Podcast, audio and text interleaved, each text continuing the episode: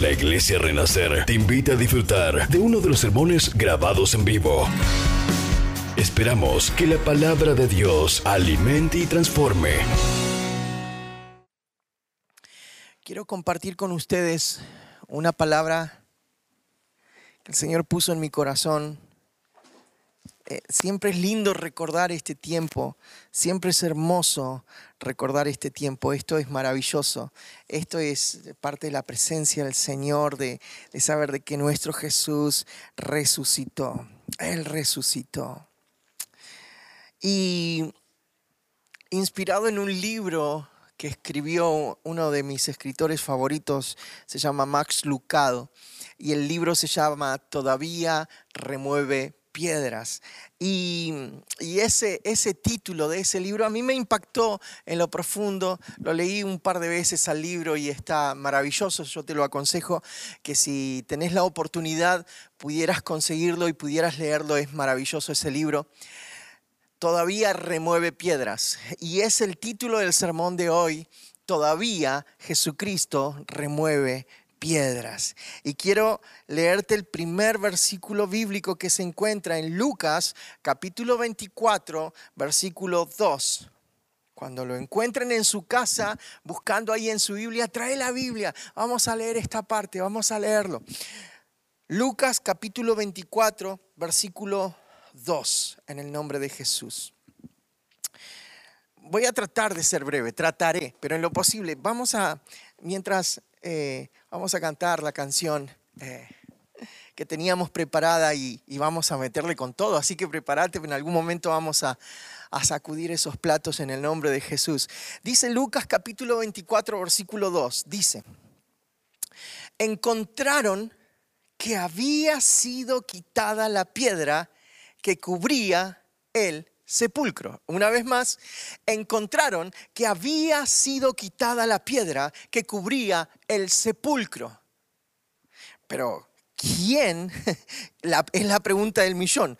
¿Quién había encontrado de esta manera la piedra que cubría el sepulcro? Que ya no estaba más, la piedra ya se había quitado porque Dios lo había hecho. Vamos a la palabra del Señor, en ese mismo capítulo dice capítulo 24 de eh, Lucas, dice, al primer día de la semana, muy de mañana, las mujeres fueron al sepulcro llevando las especias aromáticas que habían preparado. Eh, escucha con mucha atención, por favor, ¿por qué? Dice la Biblia que las mujeres iban al sepulcro a llevar las especias aromáticas, pero no que Jesús había sido enterrado, no que Jesús había sido puesto en la tumba. Algunos historiadores dicen que las mujeres no se enteraron de que Jesús había sido enterrado porque en realidad eso sucedió muy rápido. Sucedió el viernes eh, a la tardecita que José de Arimatea había sacado el cuerpo y lo había enterrado en su tumba. Por eso uno de los salmos dice, en la tumba de ricos será, será puesto eh, e, ese será su lugar final o su, su, lugar final básicamente. En tumba de ricos, José de Arimatea era una persona muy muy rica y tenía una tumba. Por lo general en aquel tiempo las tumbas se cavaban en una montaña de piedra. Y ahí hacían excavaciones y sacaban piedra y, y hacían como una especie de cueva.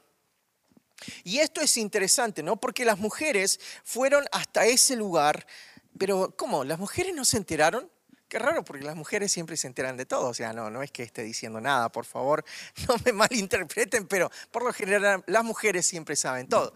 Y eh, estas mujeres parece que no, iban y llevaban las especias. ¿Por qué? Especies aromáticas. Claro, porque en aquel tiempo a los cuerpos les ponían especias aromáticas para preservarlos un poquito más. Pero Jesús ya había estado enterrado. No había habido tiempo, habrán pensado las mujeres, vamos a, ponerle las especias aromáticas, porque nosotros no, sabíamos que estaba enterrado. Sin embargo, dice la Biblia, encontraron que había sido quitada la piedra que cubría el sepulcro. Quiero leer también la historia que se encuentra en Mateo dice la palabra del Señor en Mateo, cómo lo, lo narra Mateo. Quiero que escuches, por favor. dice, versículo, capítulo 27, versículo 57. Mateo capítulo 27, versículo 57. Al atardecer llegó un hombre rico de Arimatea, llamado José, que también se había convertido en discípulo de Jesús. Se presentó ante Pilato para pedirle el cuerpo de Jesús y eh, Pilato ordenó que se lo dieran. José tomó el cuerpo, lo envolvió en una sábana limpia y lo puso en un sepulcro nuevo de su propiedad que había cavado en la roca. Luego hizo rodar una piedra grande a la entrada del sepulcro y se fue. Allí estaban sentadas eh, al, frente al sepulcro María Magdalena y la otra María. Entonces no es que no se enteraron, sino que sí sabían, pero teóricamente alguien, querían que alguien les moviera. Esta es la visión de Mateo, que es completamente diferente a la visión de Lucas. Vamos a seguir leyendo Mateo. Dice, al día siguiente, después de la, eh, de la preparación, los jefes de los sacerdotes y los fariseos se presentaron ante Pilato y le dijeron, Señor, nosotros recordamos que mientras ese engañador aún vivía, escucha bien, em, dijo, a los tres días resucitaré. Por eso, ordene usted que se selle el sepulcro hasta el tercer día, no sea que vengan sus discípulos, se roben el cuerpo y le digan al pueblo que ha resucitado. Ese último engaño sería peor que el primero.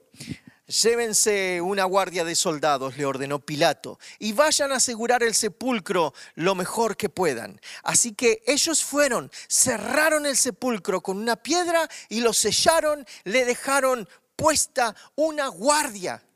O sea, había gente, había soldados ahí que estaban paraditos, bien, bien parados ahí. No, no, no, no, los discípulos no pueden venir acá, no se pueden llevar el cuerpo. Mirá si este engañador decían capítulo 28 de Mateo dice, después del sábado al amanecer del primer día de la semana, o sea, domingo, María Magdalena y la otra María fueron a ver el sepulcro. Sucedió que hubo un terremoto violento. Un terremoto violento. ¿Alguien sabe cómo es un terremoto violento? ¿Ni idea? ¿Estuviste en algún terremoto? ¿No? Eh, cuando tiembla todo, tiembla, tiembla la, la tierra, tiemblan las paredes, tiembla, el, tiembla todo. ¿Cómo es un terremoto violento? Eso fue lo que sucedió. Sucedió que hubo un terremoto violento porque un ángel del Señor bajó del cielo y acercándose al sepulcro, quitó la piedra y se sentó sobre ella. ¡Wow! Gloria a Dios. Un ángel del cielo vino, quitó la piedra. Y en vez de decir, Jimán, yo tengo el poder, dijo, está pesada la piedra. Y se sentó sobre ella. Y dice la Biblia que su aspecto era como el de un relámpago y su ropa era blanca como la nieve. Los guardias tuvieron tanto miedo de él que se pusieron a temblar y quedaron como muertos. Imagínense los guardias así como... Y quedaron blancos, pálidos como muertos. Ahora, fíjense lo que pasó en la historia de, esto. Em, Versículo 5, el ángel le dijo a las mujeres, no tengan miedo, sé que ustedes buscan a Jesús, el que fue crucificado. No está aquí, pues ha resucitado tal como dijo. Vengan a ver el lugar donde lo pusieron. El ángel fue el primer guía turístico allá en Jerusalén de la tumba de Jesús. Vengan, vengan, vengan, vengan. Vengan, vean, acá lo pusieron, pero no está. ¿Te das cuenta de que no está? Y dice la Biblia que eh, luego vayan pronto, eh, seguía diciendo el ángel, a decirle a sus discípulos, Él se ha levantado de entre los muertos y va delante de ustedes a Galilea. Allí lo verán. Ahora ya lo saben. Así que las mujeres se alejaron a toda prisa del sepulcro, asustadas, pero muy alegres, y corrieron a dar la noticia a los discípulos. En eso Jesús les salió al encuentro y la saludó. Ok, eh, esto es tremendo, ¿no? Porque yo creo que Dios todavía remueve piedras. Y ese es el título del sermón y de esto se trata. Nos vamos a alentar en nuestra fe sobre la maravillosa gloria y poder de Dios, quien ni la muerte lo pudo detener. Saben, la tumba en el huerto de Jerusalén Hay muchas personas que creen que ese es el lugar, que es la tumba, el huerto de Jerusalén, pero sin embargo, no es correcto. Jesús, eh, nadie sabe dónde está la tumba de Jesús realmente, pero cuando, si usted tiene oportunidad de viajar a Israel, de viajar a Jerusalén, se va a dar cuenta de que le van a mostrar una tumba, pero no es la tumba de Jesús, es algo más bien comercial, ¿ok? Bien, dicho eso entonces, la tumba, la cual muchas personas creen que fue el lugar de sepultura del Señor, fue cavada en la roca, en una colina, para hacerlo ver como un aposento. La apertura es lo suficientemente grande, la apertura de la, tumba es lo suficientemente grande para que una persona pudiera entrar y no tenga que agacharse, no tenga que encorvarse. Entonces es aproximadamente entre 1,50 y 1,80 de diámetro que tiene. Eso requería una piedra de 1,50 o de 1,80 de diámetro. ¿Se imaginan una piedra de 1,50 de diámetro? O sea, el diámetro es del punto centro hasta la, hasta la punta, hasta lo redondo, ¿no? Era una gran piedra. Y aproximadamente tenía que ser de entre 30 centímetros aproximadamente la piedra. O sea, ¿cuánto pesaba una piedra de 30 centímetros de 1,50 a 1,80 de diámetro? Era tremendo.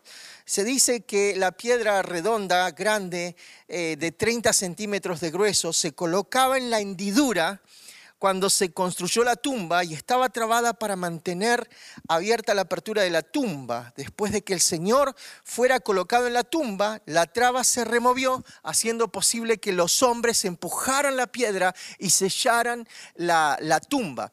No contento con eso, le dijeron, ¿Sabes que hay algunos discípulos que andan por ahí dando vuelta? Así que vamos a hacer que esa tumba redonda esa entrada, vamos a ponerle sello. Vamos a sellarla. Y le pusieron sellos romanos, o sea, lo que tenía era eh, lo que se usa de la vela, ¿cómo se llama? Cera. ¿no? Cera. Entonces, le ponían eh, sellos de cera alrededor de la piedra. O sea, no había ser humano que pudiera mover esa piedra. La Biblia dice, mira lo que dice, em, versículo 11 del capítulo 28, mientras las mujeres iban de camino, algunos de los guardias entraron en la ciudad e informaron a los jefes de los sacerdotes de todo lo que había sucedido. Para, para, para, para. ¿Quiénes eran esos guardias? Los que habían visto esa conmoción, ese terremoto, que habían quedado blancos, pálidos, como muertos, temblando. Esos eran los guardias. Y esos guardias entraron a la ciudad después de reunirse con los jefes, con los ancianos y trazar un plan. Eh, les dieron a los soldados una fuerte suma de dinero y les encargaron, digan que los discípulos de Jesús vinieron por la noche y que mientras ustedes dormían se robaron el cuerpo. Y si el gobernador llega a enterarse de esto, nosotros responderemos por ustedes y les evitaremos cualquier problema. Así que los soldados tomaron el dinero e hicieron como se les había instruido. Esa es la versión de los sucesos que hasta el día de hoy ha circulado entre los judíos. O sea, los soldados vieron, vieron el ángel, escucharon el terremoto, lo vivieron, se pusieron blancos, temblaban de miedo. Y cuando fueron a contarle, le dijeron, bueno, bueno, bueno, a ver, para, para, para. Yo tengo unos manguitos acá, ¿no? Parece que los jefes eran medios medios coimeros, vamos a llamar, ¿no? O sea, estaban ahí y le dijeron, mira, toma te damos esta platita, pero vos no abrís la boca. Y por eso dice la Biblia que hasta el día de hoy, o hasta, el día que fue escrita la palabra del Señor, seguía circulando ese rumor de que los, los, los, discípulos habían ido de noche, habían roto los sellos, habían corrido la piedra. Pero para, ¿Cuánta gente se necesita para destrabar una piedra de aproximadamente un metro cincuenta a un metro ochenta de diámetro de unos 30 centímetros aproximadamente? No podía hacerlo uno, ni dos, ni doce. Era muy difícil, solamente el ángel del Señor pudo hacerlo, porque Dios todavía remueve piedras en el nombre de Jesús. Por eso nuestro Jesús está vivo él ha resucitado. ¿Saben? hubo un caso en el Antiguo Testamento de que, del cual Dios usó a una piedra para tratar con Moisés. El pueblo de Israel se estaba volviendo medio loquito, estaban en el desierto, decía, queremos agua, queremos agua, queremos agua. Y Dios le dijo a Moisés, ok Moisés, agarra tu palo, pegale a la roca y de esa roca, de esa piedra, va a brotar agua. ¿Qué fue lo que pasó? Moisés agarró su palo, le pegó a la roca y de la roca brotó agua. Porque cuando Dios quiere, Dios hace que de las piedras salga agua. Aleluya, eso es tremendo. Yo no sé si alguna vez vos agarraste una piedra y quisiste exprimirla. Si no, hagan el intento en sus casas. Vayan afuera, busquen una piedra, apriétenla bien fuerte a ver si sale agua. No existen piedras que aprietes y salgan, salga agua. Pero sin embargo Dios tiene todo bajo control. Incluso las piedras le obedecen al Señor. Y cuando Dios dice que golpees la piedra, la vas a golpear y de ahí va a brotar agua. Agua de vida eterna en el nombre de Jesús. De esto se trata. Las piedras son aquellas que truncan tu camino, que truncan tus ilusiones y que truncan el proceso de Dios porque lo único que hacía esa piedra era que Jesús no resucitara. Pero Jesús no hay piedra que lo detenga. Sin embargo, vos tenés sueños, planes, anhelos, deseos en tu corazón y hoy decís, hoy no tengo trabajo, no puedo salir a trabajar, hoy está el coronavirus dando vuelta por ahí, ¿ahora qué voy a hacer? Vos pensás que hay una piedra que tapa la tumba y que no se puede salir. Sin embargo, Jesús venció incluso a la piedra y venció a la muerte y Dios sigue removiendo piedras en el nombre de Jesús.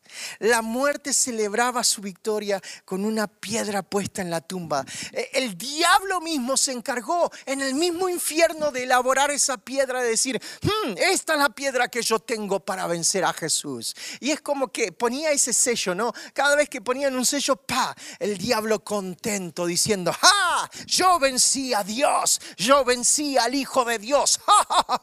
Yo reino. Y la muerte celebraba su victoria aparente. Porque en tres días puede suceder muchas cosas.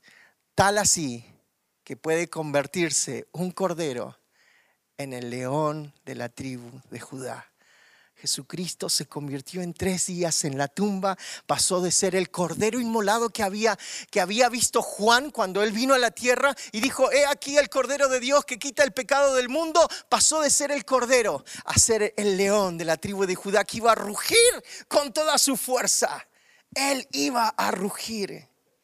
Por eso, tus esperanzas, las promesas pueden estar detrás de la piedra Quizás vos estás eh, eh, en este momento escuchando esto y diciendo, mi matrimonio está en crisis.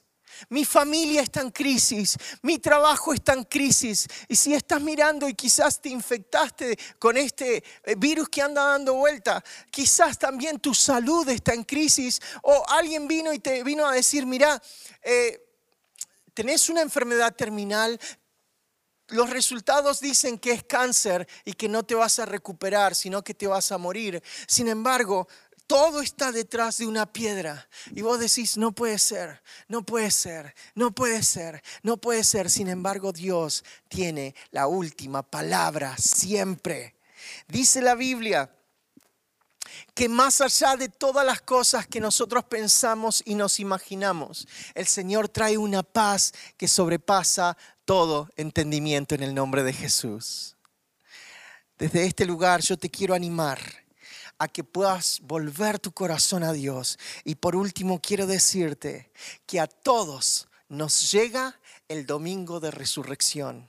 A todos nos llega ese instante donde la piedra se mueve a todos nos llega el momento donde los problemas y las crisis caen abajo en el nombre de Jesús. Yo no te estoy vendiendo nada, yo no te estoy vendiendo a Jesús porque yo no necesito venderte a Jesús. Yo quiero decirte que Jesús es Señor de señores, es Rey de reyes, porque Él venció a la muerte. Lo creas o no lo creas, aunque vos estés del otro lado diciendo, pero yo soy ateo, yo no creo en eso. No importa, Jesús es tu Señor igual, lo reconozcas o no lo reconozcas. A todos nos llega el domingo de resurrección. Y sabes, sabes que este viernes sucedió algo, algo muy loco. Un amigo, un amigo mío, amigo de mi esposa, amigo mío, amigo nuestro, y muchos de los que, de los que somos parte de la familia Renacer hemos conocido a un joven de 34 años. Su nombre era Ricardo, le decían Richie. Yo me hospedé en su casa, eh, tomé mates con él, comí con él, me reí con él, lloré con él y, y el viernes nos dieron la noticia de que lo habían asesinado en un control policial. Era un prefecto. Sin embargo, uno entiende de que la muerte no es acá en esta tierra. En esta tierra, ¿cuántos años vos o yo vamos a vivir? 60, 70, 80, 90 años, ¿cuántos años querés vivir? Pero esta vida se termina y comienza lo que es realmente importante, lo que es realmente eterno. Comienza o la vida eterna o la muerte eterna, pero vos decidís, no decide Dios, vos sos el que decide. Jesucristo venció en la cruz del Calvario por mí porque era imposible que yo me salvara, era imposible que yo viniera a los pies del Maestro, era imposible. Pero sin embargo Jesucristo pagó por mí, Él tomó mi lugar en la cruz. Cada clavo que a Él le clavaban en, su, en sus brazos, en sus piernas, esa corona de espinas, hacía que yo pudiera tener oportunidad de acercarme a Dios, porque si no de otra manera no podría acercarme a Dios. Él es la vida, Él es el Cordero, Él es el león, Él es el que ha vencido, Él es el único que me puede tomar de la mano y me puede levantar todos los días cuando yo me caigo, cuando mis expectativas caen o cuando pienso que, que quizás la cosa no va a mejorar. Dios está ahí, Dios está ahí para ayudarme, para levantarme, para sostenerme. Dios es el que está ahí. Es nuestra pasión. Dios es nuestra pasión. Y yo sé que Dios todavía remueve piedras. ¿Cómo se llama tu piedra? ¿Se llama enfermedad? ¿Se llama dolor? ¿Se llama tristeza? ¿Cómo se llama tu piedra? ¿Se llama problemas en el matrimonio, divorcio? ¿Cómo se llama tu piedra? Aquí estamos. Aquí estamos para, para bendecirte, para hacerte entender de que Dios es lo más. Dios es lo más. Dios es lo más de lo más. Y una vez más, el infierno mismo vino a presenciar la obra de los últimos tiempos. El infierno mismo vino en primera fila a sentarse y ver cómo el Hijo de Dios estaba muriendo en esa cruz. Dice la Biblia que por muchas horas el lugar donde estaban en el, en el monte del Gólgota de la calavera estaba negro el día. Y cuando lo pusieron en la tumba, cuando lo taparon con la piedra, Satanás se reía y tenían una fiesta con sus demonios y celebraban y decía, hemos vencido, lo hemos matado. Sin embargo, Jesús estaba preparando ese último golpe que en Génesis capítulo 3, versículo 15, encontramos el protoevangelio que dice que la serpiente iba a morder en el tobillo, pero que el Hijo del Hombre, el Hijo de Eva, iba a pisarle la cabeza a la serpiente. Nadie se animó a tanto. Ni siquiera la casa de papel se animó a esto. De decir cómo estaba todo tan, tan digitalizado cuando de repente, en medio de la fiesta del diablo y sus demonios en el mismo infierno, alguien patea la puerta. ¡Pum! Y entra el Rey de Gloria, a decirle, Satanás, esas llaves no son tuyas, esas llaves son mías. Y dice la Biblia que arrebató las llaves de la muerte aquel que la tenía. Y él salió victorioso. La enfermedad no es el lugar que te corresponde. La tristeza no es el lugar que te corresponde. Vivir en pecado no es el lugar que Dios tiene para vos. Porque Él arrebató las llaves de la muerte, las llaves del pecado en el nombre de Jesús. En tu casa, dale la gloria a Dios. Dale la gloria a Dios. Dale la gloria a Dios. Dale la gloria a Dios. Dale la gloria a Dios. Dale la gloria a Dios. Aleluya.